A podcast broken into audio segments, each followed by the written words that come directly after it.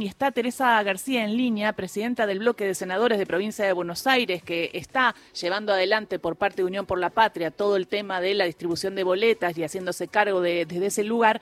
Y Tere, eh, buen día, ¿cómo estás? Acá Gisela Busaniche, Ingrid Beck, Horacio Marmurek y equipo te saludan. ¿Qué tal? Buen día, ¿cómo les va? Buen día, me llamó la atención ayer eh, en un tuit en donde eh, comparás la entrega de las boletas de Unión por la Patria, que está pedido parece aparentemente transparente y así están, con la entrega de las boletas de la Libertad Avanza para distintas eh, localidades bonaerenses. Si me podés contar un poco cómo fue la recepción de esas boletas y cómo llega esa foto.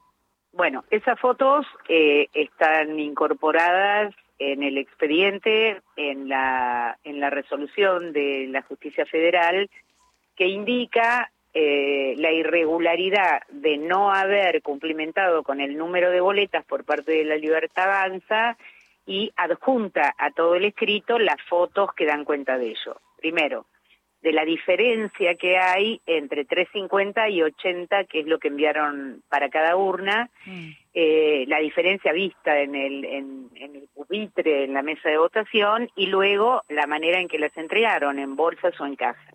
Ahora explico eh, cómo es el procedimiento. Dale. Todas las fuerzas políticas mm. eh, tienen que presentar 350 boletas eh, para ser incorporadas en la urna. Cuando se abre la urna el día de la elección, a las siete y media, ocho, cuando se prepara el cuarto oscuro, eh, tiene que haber boletas de todas las fuerzas políticas. Es por mesa, ¿no? Es por mesa. Bien.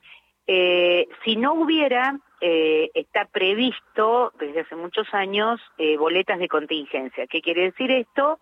Que también las fuerzas políticas proveen de una cantidad de boletas similar, 350 boletas, para que formen parte o de la bolsa de contingencia o del cuarto de contingencia.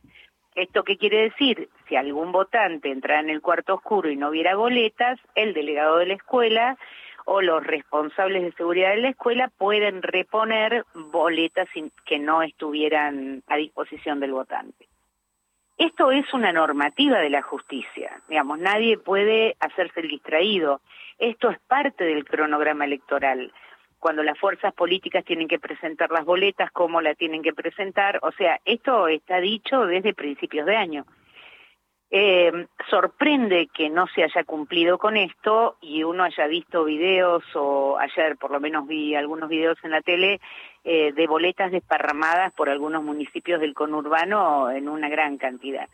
No se entiende bien cuál es el objetivo de esto. Lo que yo digo es que me pareció muy atinado desde la justicia federal esta advertencia porque eh, frente a algunos comentarios que hacen algunos dirigentes de la Libertad Avanza, eh, hay que tener en claro que las boletas, así como los fiscales de mesa, son responsabilidad de las fuerzas políticas. Nadie puede fingir demencia este, o desconocimiento sobre este tema porque está planteado desde el inicio del cronograma electoral. Y sobre todo a partir de que eh, el PRO, el macrismo, eh, le aporta la fiscalización a mi ley. Hay personas que están en ese comando de fiscalización o grupo de fiscalización que tienen mucha experiencia, como en el caso de Ritondo, eh, que saben cómo es el cumplimiento del cronograma. Así que descuento que las hayan acercado esta mañana o hoy a la tarde para que no, tenga, no tengan ellos ese inconveniente, porque en todo caso cada fuerza política cuida la voluntad de sus votantes y me parece que la mejor manera de cuidarla es la existencia de boletas. Cuando uno preguntaba por qué habría, se habría tomado esta decisión, lo que decían es que lo que temen es el robo de boletas en la apertura, ¿no? De cada cuarto oscuro. Eh, entonces, la pregunta es, eh, en vez de pero lo que va dentro de la urna, yo quiero aclarar esto, lo que va dentro de la urna se abre en el momento que comienza la elección. Si usted pone 80, va a haber 80. Si pone 350, va a haber 350. Eh, por otra parte, han tenido el aporte que han tenido todas las fuerzas políticas para la impresión de boletas. Así que no creo que falten. Uno no puede anticipar. claro, mi pregunta es: un fiscal, por ejemplo, Unión por la Patria decide mandar 300, pero quieres que el fiscal tenga 50 por las dudas del robo de boletas. ¿El fiscal puede llevar las otras, el resto de las, de las 350?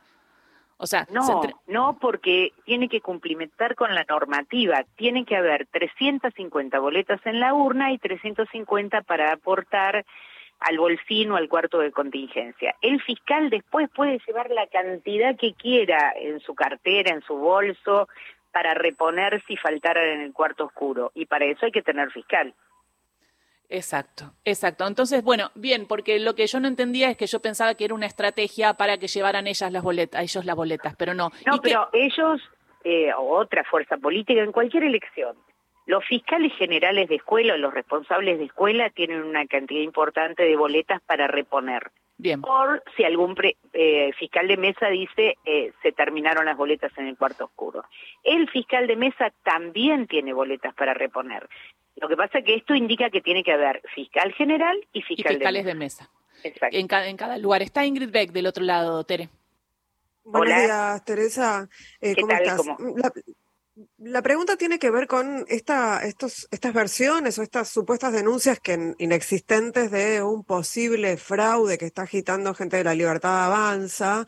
¿no? Y, y, la pregunta es si toda esta cuestión de las boletas que faltan eh, no, no prepara un terreno para, para una posible digamos, discusión en relación con eso. Mire, sería una chiquilinada y un error político, porque yo lo escuché a Guillermo Franco que planteó irregularidades, ¿no? No, no planteó la palabra fraude porque es una palabra muy pesada, pero en verdad en la Junta Electoral no hubo ni una sola denuncia eh, respecto de la elección del 22, como no lo hubo de la PASO. Eh, irregularidades, bueno, habría que ver qué se cataloga como irregularidades. Si usted tiene fiscal que abre la mesa, hace el acta de apertura, controla la elección, controla los documentos votantes, tilda el padrón, cierra la mesa, hace bien el acta de escrutinio, no puede haber ninguna irregularidad. Este sistema electoral tiene triple chequeo en la voluntad votante, así que es absolutamente imposible. Eh, y eh, te pregunto otra cosa más, porque ayer también tuve un entredicho con una eh, cantante conocida tuitera a favor de mi ley que también hablaba y esbozaba esto del fraude y hablaba de los telegramas. No hay denuncias y además los telegramas en realidad ya no son tal, son actas que se escanean y que llegan al escrutinio provisorio y después el acta se pone en cada urna, ¿no? Para el escrutinio definitivo. Exactamente, no, por eso digo que hay triple chequeo de la voluntad votante. Imaginar que hay un, un muñequito adentro de, del sistema de escaneo para mandar el acta es infantilismo. Eh, mm. el acta se transmite en los resultados esa misma noche para abonar al escrutinio provisorio. El escrutinio provisorio tiene solamente condición de información el verdadero escrutinio es el escrutinio definitivo. Sí. Es el que se hace con la Junta Electoral eh, de cada provincia, de cada distrito. Y le quiero contar algo. Yo estoy a cargo de la fiscalización y el escrutinio. En el escrutinio del día 22, al menos los, salvo algunos municipios, muy poquitos, eh, esa fuerza política no tuvo fiscales en la fiscalización de mesa del escrutinio donde está la justicia federal apenas creo que hubo dos apoderados y un planillero. Entonces, ¿qué es?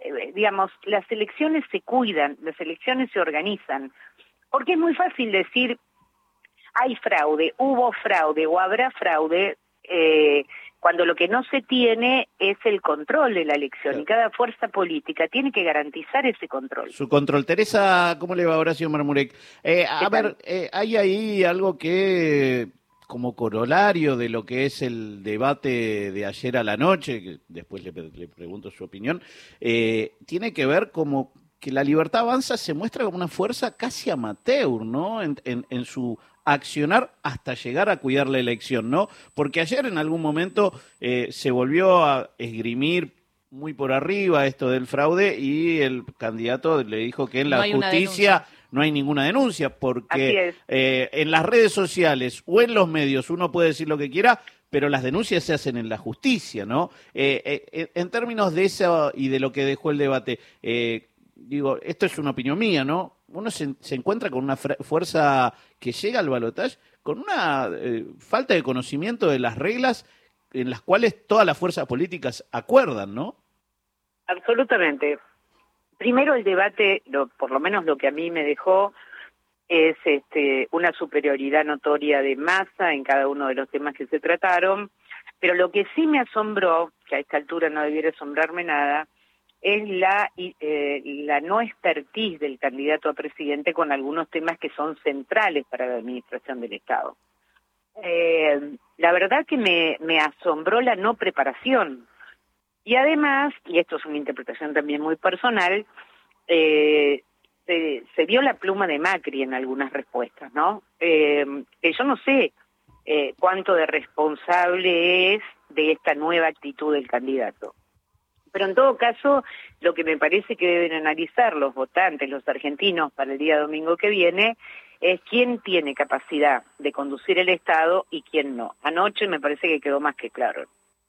Y la última, Teresa, hablamos con María Teresa García, presidenta del bloque de senadores de la provincia de Buenos Aires, también a cargo de todo lo que es el, cronograma, diríamos, ¿no? La, la, estructura ¿no? de, la provincia de Buenos Aires en, el balotaje. Eh, Unión por la Patria presentó las 350 boletas en cada mesa. Totalmente, y como dispone, se presentaron separadas las que van en la urna y las que van en el bolsín de contingencia. Bien. Eh, veremos entonces qué pasa con la Libertad Avanza, si en estos días presentan las boletas eh, que faltan. Y gracias por el tema de eh, explayarte en lo que es el chequeo y lo que es el sistema electoral. Ya la Cámara Nacional también salió a, explicar también y a dar un comunicado, porque mm, hay, muchas noticias falsas dando vueltas y, y tenemos que decir entonces que no hay ninguna denuncia de fraude en el 22 de octubre. No, ni el 22 ni en la PASO. Y lo que ha hecho la Cámara Electoral me parece correcto porque eh, tiene que mantener eh, equidistancia de todas las fuerzas políticas y lo que no puede recibir son acusaciones de haber avalado alguna conducta impropia. Por eso me parece que este comunicado es central porque la Cámara desactiva los comentarios que hubo en el 22 de octubre respecto de, irregularidades. Clarísimo. Muchísimas gracias, Teresa García. Beso grande. Hasta luego. Presidenta del bloque de senadores de la provincia de Buenos Aires, eh, Teresa García, a cargo también.